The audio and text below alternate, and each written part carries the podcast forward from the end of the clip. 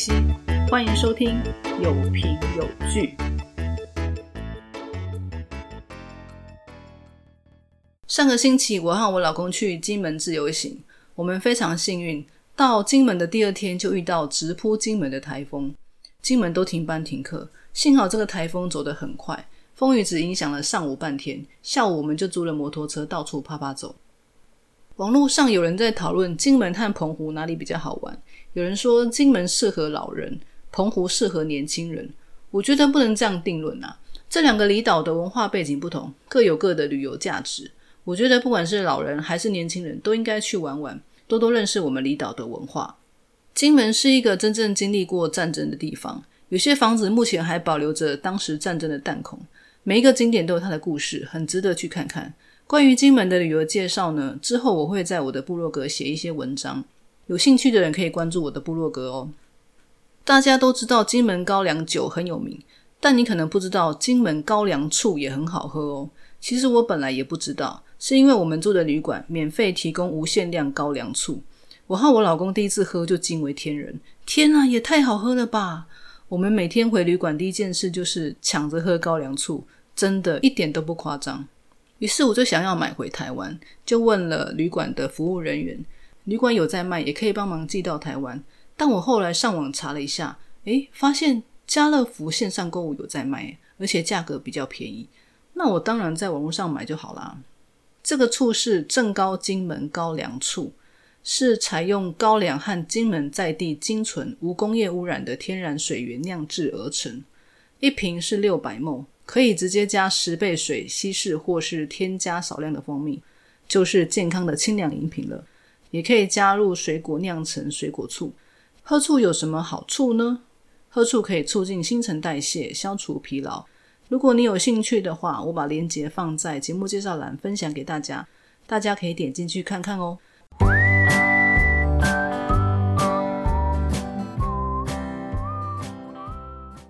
今天要分享的是韩剧《梨泰院 Class》第十三集和第十四集。 천벌누구마음대로당신은나한테벌받아야지最强酒馆的决赛是以盲测的方式进行，也就是评审不知道料理的厨师是谁，纯粹凭味道决胜。四名厨师都料理完毕，正在等候成绩出炉。 究竟谁会是最强厨师呢？主持人问马贤利的心情如何。马贤利对着摄影机说：“今天我的私事未经我的同意就被公诸于世，我心情不太好。是，我是变性人。”主持人尴尬的打圆场说。不过，你还是很有自信的站在这里。这次的比赛应该会成为你证明自己的舞台。马贤利回答：“我没有必要向别人说服我自己是谁。”主持人问：“那么，能请你告诉我们你站在这里的原因吗？”马贤利说：“我想做出好吃的食物来报答让我变得坚强的人，所以我才会站在这里。”主持人又问：“那么，你认为今天你会得到第几名呢？”马贤利回答。俗话说物以类聚，我在最棒的酒馆和最棒的员工一起工作，那我也会是最棒的。不久，比赛结果公布，马贤利果然夺得冠军。他兴奋地冲向普世路，和田野的员工抱在一起。刚从济州岛回来的赵宇瑞也从网络上知道马贤利得到冠军。赵宇瑞回来的第一件事便是去长家集团找张根秀。张根秀看到赵宇瑞，脸上藏不住喜悦。他很想念赵宇瑞，但赵宇瑞二话不说，直接打了张根秀一巴掌。赵宇瑞问：“贤丽姐的报道是你干的好事吧？”张根秀回答：“对，是我做的。那又怎样？我们在竞争，我这么做是为了赢。我们曾经很要好，所以为了友谊，即使看到弱点，也要放对方一马，等着被宰吗？难道你会那样吗？”赵宇瑞说：“做你自己吧。”你比较适合当冤大头，张根秀说：“你跟我说过，万一我忍不住想拥有你的话，就接管长家。”赵宇瑞回答：“我后来也说过啊，那都是在胡说。如果你是因为我的话才那样，张根秀说：别开玩笑了。一直以来都只会放弃的我，第一次为了我自己做出选择，因为你说的那句话，我才抛下一切来到这里。你不能这样对我。”赵宇瑞说：“我不想毁了你。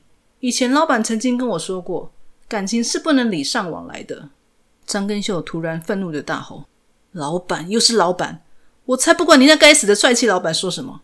现在已经太迟了，我无法停止了，我无法克制的喜欢你。”赵宇瑞说：“对不起，我无法接受你的心意，抱歉，非常抱歉。”说完，赵宇瑞掉头就走。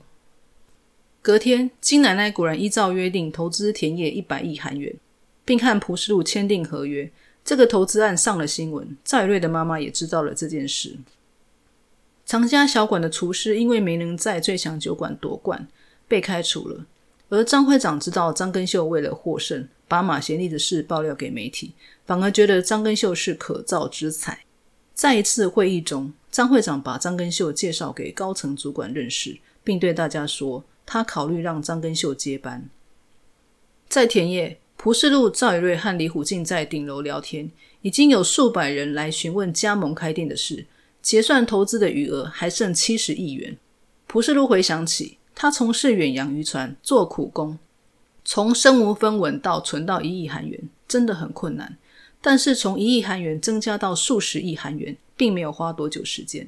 他想把目标放得更远大，不只是全国，而是全世界。他决定参加中国上海的连锁店博览会，从中国发展到全世界，把一百亿韩元变成一千亿韩元。时间过得很快，来到四年后，蒲世禄进军中国，发展的很顺利，IC 发展的越来越大，已经有自己的总部大楼，但销售业绩和受喜爱的程度还是比不过长家，长家依然稳坐全国第一的宝座。蒲世禄、赵宇瑞、崔胜权和马贤利都在总部上班。赵宇瑞依然爱着蒲世禄，而且时不时就向蒲世禄表达爱意。蒲世禄总是叫赵宇瑞别这样，但他实在拿赵宇瑞没办法。有一次，赵宇瑞坐在蒲世禄的办公室，用蒲世禄的电脑在逛网络商店。他看见一条像在微笑的钻石项链，他要蒲世禄明天买给他，但蒲世禄以明天会很忙为理由，直接忽视赵宇瑞的要求。此时，马贤利拿着文件进来。赵宇瑞说要去梨泰院。走出去之前，赵宇瑞突然转头对蒲世禄调皮的说了一声：“我爱你。”蒲世禄完全对赵宇瑞没辙。赵宇瑞出去之后，马贤利请蒲世禄在文件上签名。蒲世禄拿出一支随身携带的笔。马贤利说：“这支笔很漂亮。”蒲世禄随口说：“这是去年赵宇瑞送他的生日礼物。”马贤利接着问。去年蒲世禄送什么礼物给赵宇瑞呢？蒲世禄被这个问题给问住了。他看着手上的笔，他似乎并没有送过赵宇瑞生日礼物。在长家集团，张根秀已是公司的常务，公司高层对他的评价很高，大家都认为他就是长家的接班人。张会长提醒张根秀，蒲世禄和艾希已经大到无法动摇，总有一天蒲世禄会扑上来的。而张会长的健康状况似乎不太好。张根秀要他多休息。有一天，李虎进在路上走着，他看见一个和张根源长得很像的人。那个人和他擦身而过，他突然感觉全身紧绷，呼吸急促。李虎进转身叫了一声：“张根源。”那个人果然停住，并且回头。张根源看了李虎进，端详很久，然后问：“你是谁？”张根源出狱了，而他压根不记得曾被他霸凌过的李虎进。另一方面，张会长在家里吃饭，但他胃口不好，吃不下饭。金市长在旁侍候，他建议明天找医生到家里来看看。而此时，张根秀来了，因为他明天要和区厅长谈重要的事，他希望张会长明天可以到场，事情会进行的比较顺利。金市长看张会长很不舒服，想要拒绝张根秀，但张会长硬撑着身体站了起来，说他明天会去。才说完，一阵晕眩，张会长突然晕倒了。张会长被送到医院，诊断出罹患胰脏癌，癌细胞已经扩散，大概只能再活六个月。张根秀回到病房探视张会长，意外的看到张根源在病房里。张根秀问张根源：“你什么时候出来的？”张根源没有回答。张根秀接着问张会长：“你觉得好一点了吗？”张会长回答：“我听金市长说了，说我只剩下半年。”张根秀说。医生说每个人的情况不一样。张根源听到爸爸只剩半年，很是惊讶。他对张根秀说：“我在的时候，每年都会让他做健康检查。”张根秀说：“那是身为常务该做的事吗？”眼看兄弟俩似乎要吵起来，张会长说了一句：“够了。”然后一阵咳嗽。张根秀说：“虽然这是党下住院的报道，但是往后控管媒体很重要。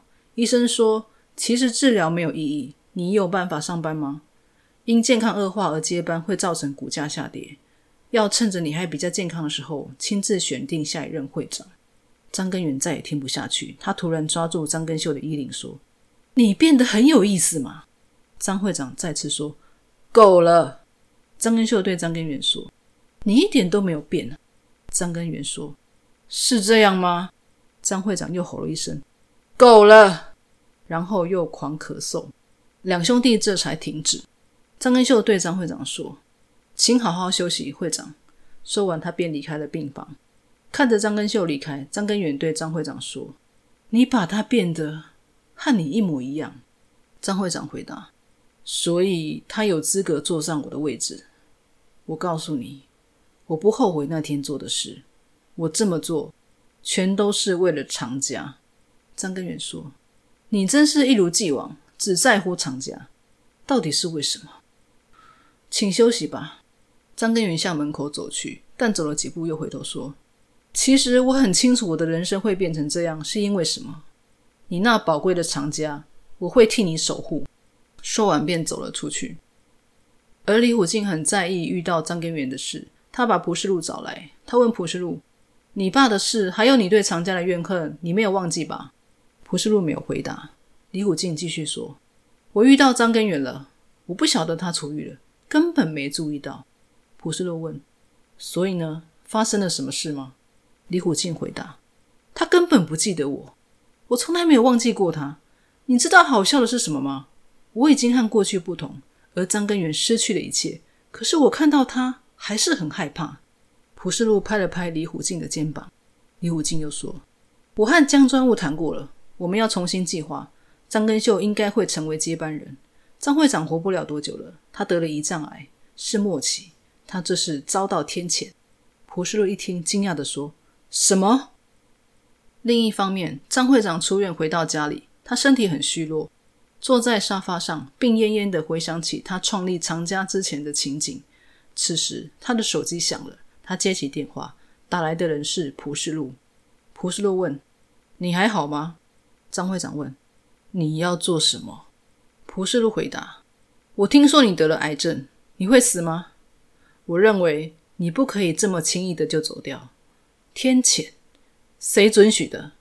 你得受到我的惩罚才对。你还不能死。”张会长听了，燃起了一丝斗志。他说：“希望我活下来的唯一一个人，居然是你，哼，真有趣。好啊，你将会是我最后的余兴节目。”普世禄说：“我很快会去找你。”张会长站了起来，他说：“我无法等太久，赶快过来。”由于张会长不久人世，常家很快就会宣布下一任的接班人，届时张会长自然就会退位。对蒲世禄来说，等于失去了打击张会长的机会。而蒲世禄一直以来的目标都是要打败张会长。如果他不加快脚步，错过机会就等同于他的目标失败。于是，蒲世禄、赵以瑞、李虎进和江专务一起开会讨论削弱张会长地位的方法。李虎进提出，常家负责监督张会长的外部理事，由于和张会长过从甚密，已经明显违法。他们可以免职这位外部理事，再透过股东大会投票选出他们的人担任外部理事，借机牵制张会长。赵以瑞自我推荐，他可以担任外部理事。赵以瑞将三十平的小酒馆打造成现在的 IC，他的故事曾被《富比士》杂志评选为亚洲女性企业家。以他的经历，完全具备担任外部理事监察的资格。于是，蒲世禄他们决定推选赵以瑞作为外部理事的候选人。接下来由江专务引荐赵以瑞认识各大股东，说服他们在股东大会投票给赵以瑞。由于赵以瑞一边要忙中国的业务，一边要忙外部理事的投票，蒲世禄担心赵以瑞工作太多，负担太大。赵以瑞对蒲世禄说：“如果觉得内疚的话，就帮他实现一个愿望，和他约会一次。”但蒲世禄却叫他适可而止。在长家集团，张会长果然撑着身子到公司上班。对于免职外部理事的事件，他交代张根秀进行一些计划。在 IC 总部，蒲世禄和赵以瑞在讨论要拜会哪些股东。此时，吴秀打电话给蒲世禄，约他出来见面。但蒲世禄说今天很忙，改约下次。赵以瑞故意说某人没办法谈恋爱，要整晚工作。某人却在这个时候和女生打情骂俏。普世禄对赵以瑞说：“你不要再这样对我了，不要再做出喜欢我的表现了。我分明说过，我没有把你当女人看了。”赵以瑞看普世禄严肃的样子，他马上收敛的说：“我知道，你就去跟他见面啊。反正我本来就想自己处理这个。”普世禄看赵以瑞一副委屈的样子，他突然有点愧疚。他站起来要离开，突然又转头说：“我为什么要对你感到愧疚啊？”赵以瑞说。你干嘛突然这样？我不介意啊，你就朴世禄说：“你干嘛让人莫名觉得心里不是滋味呢？”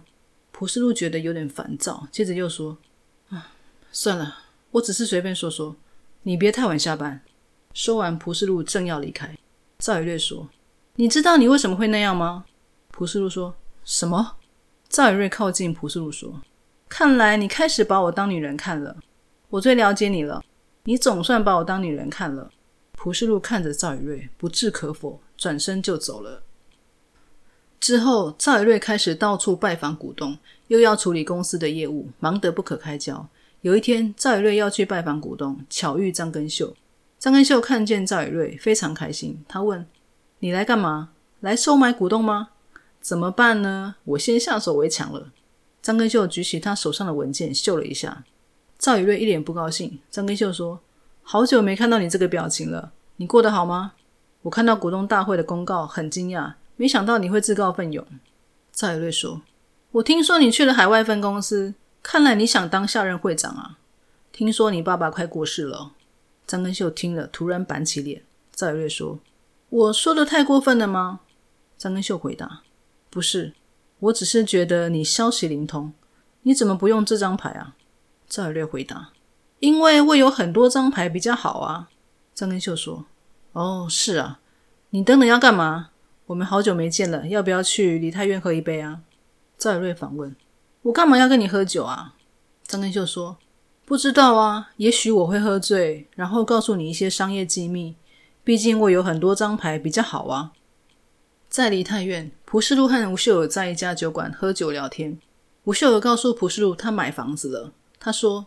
拥有好车好房，不需要任何人帮忙的悠闲生活，这是我从小的梦想。朴树说：“你实现了。”吴秀尔说：“我真的很努力过日子，但是该怎么说呢？我最近的心情有点奇怪。这明明是我想要的生活，该说是空虚吗？我什么都不想做。你呢？如果明天股东大会顺利，让我成为无业游民的事就快要实现了吗？”朴世禄若有所思的回答。我好像可以看到终点了，吴秀儿说：“你成了有钱人，也达成目标了。接下来呢？”蒲世禄看着吴秀儿，没有答话。吴秀儿问：“你还喜欢我吗？”蒲世禄迟疑了一下，说：“你怎么突然这么问？我说过好几次了。”吴秀儿看着蒲世禄说：“告诉我你喜欢我。”蒲世禄吞吞吐吐，就是说不出我喜欢你。这时候，蒲世禄看见赵以瑞和张根秀走进店里。而赵以瑞也看见了蒲世禄和吴秀在约会，赵以瑞脸色一沉，便走了出去。张根秀也跟着出去。蒲世禄摸着自己的栗子头，站起身，打算追出去，但被吴秀一手拉住。吴秀说：“不要走，你喜欢以瑞吗？已经十五年了，你说过要让我变成无业游民的，至少你要喜欢我才行啊。”蒲世禄说：“你说的没错，虽然你说的都对。”吴秀儿突然放开蒲世禄，说：“对不起，我开玩笑的。明天就是股东大会，你不能让他这样离开。你快去吧。”蒲世禄追了出去，但赵以瑞已经搭上计程车走了。隔天，蒲世禄、赵以瑞、崔正全和马贤利从 IC 总部要去长家开股东大会，还没走出 IC 的大门，赵以瑞因为发烧突然昏倒在地，他们赶紧叫救护车把赵以瑞送去医院。崔正全和马贤利留在医院照顾赵以瑞。蒲世禄因为是大股东，必须出席投票，于是他急忙赶去长家。股东大会投票期间，蒲世禄满脑子只担心赵以瑞。投票结果公布，因为张根秀去海外公司拉拢了不少股东，最终赵以瑞担任外部理事一案遭到否决。这一仗，蒲世禄又输了。股东大会结束后，蒲世禄又急忙赶回医院。赵以瑞被诊断是因为过劳才昏倒。他醒来之后，知道外部理事案投票失败，他对蒲世禄说：“不用担心，他有 B 计划。”但被蒲世禄制止。他命令赵以瑞休息，否则他会开除赵以瑞。蒲世禄交代马贤利和崔胜权看着赵以瑞，如果赵以瑞做出什么行动的话，他真的会开除赵以瑞。蒲世禄走出医院，崔胜权也跟着出来，说要帮赵以瑞去巡视店面。崔胜权看蒲世禄很低落，他问蒲世禄是因为股东大会，还是因为赵以瑞？蒲世禄没有回答。崔胜权说：“如果是因为股东大会，下次顺利就好啦。”如果是因为赵以瑞，只要随着自己的心就好了。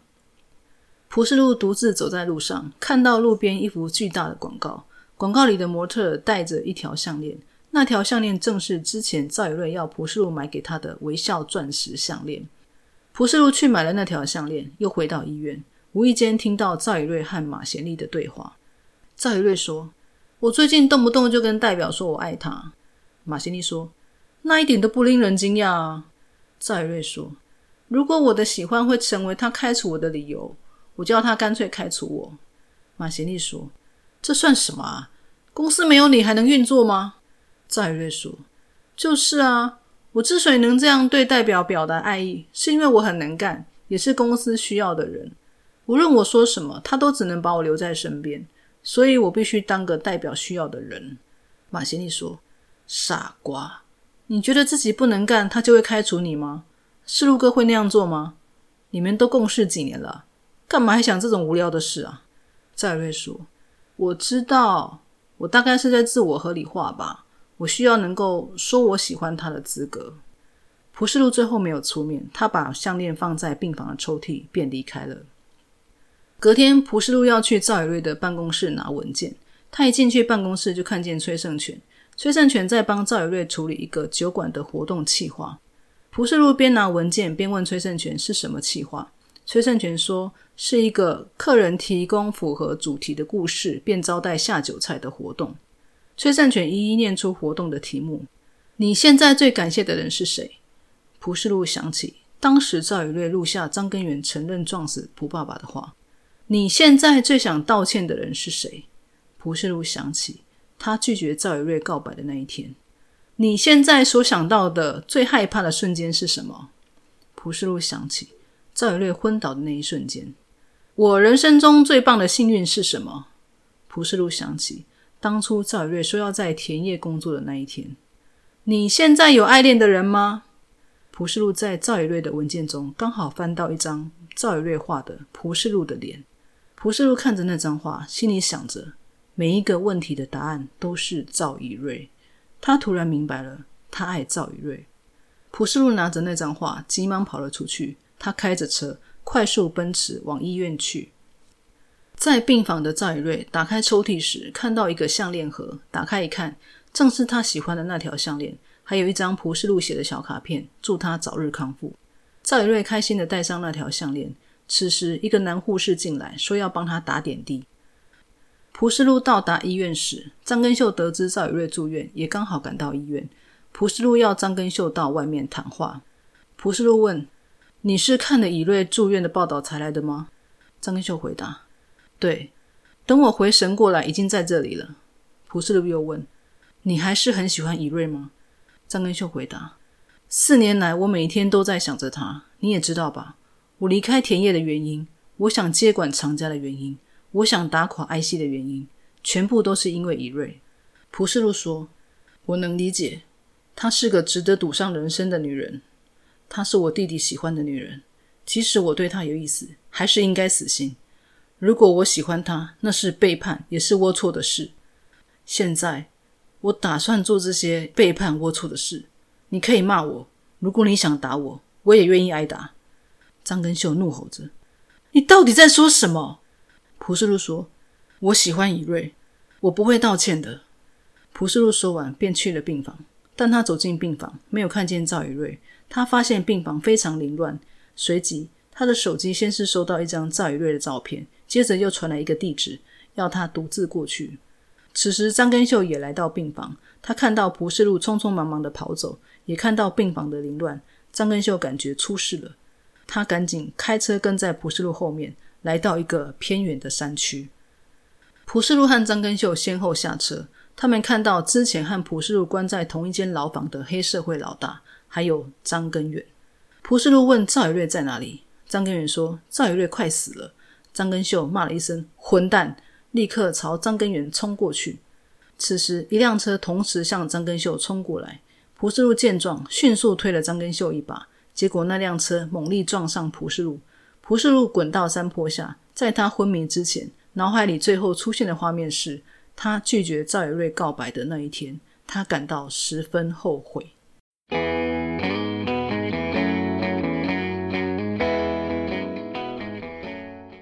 以上就是第十三集和第十四集的剧情。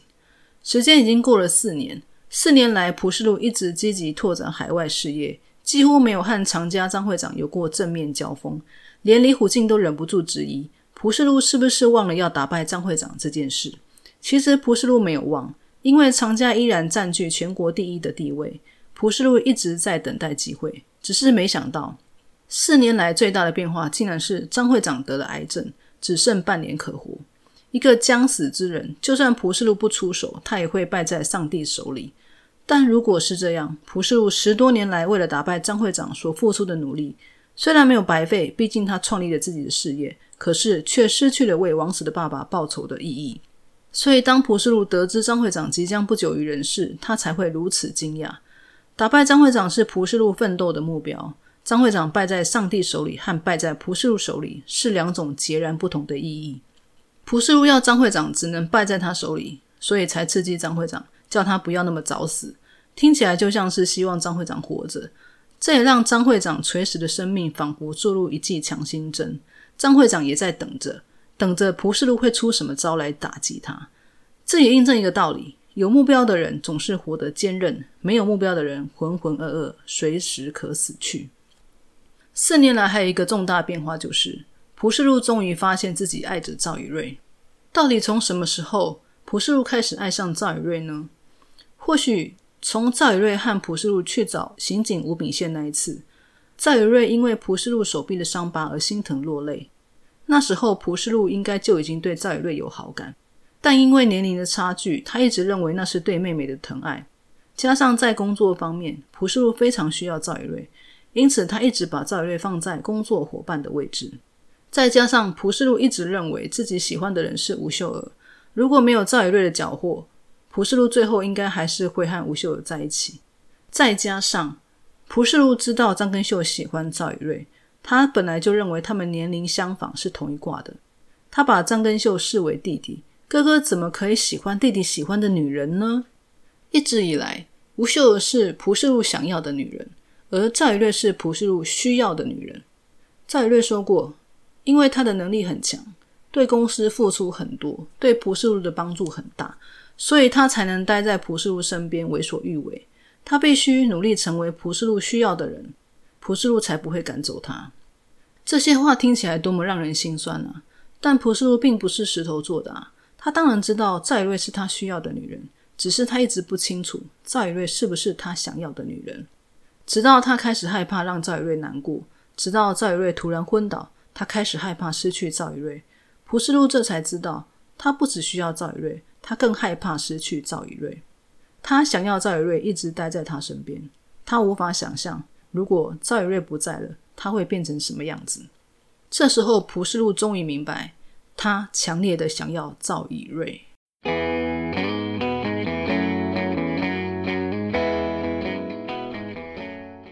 好的，喜欢今天的节目吗？请按关注、喜欢、订阅并分享，你的支持是我前进的动力哦。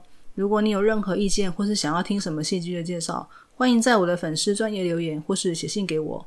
粉丝页的连接在节目介绍栏可以找到哦。今天的节目就到这边，谢谢你的收听，请期待下一集，我们下次见喽。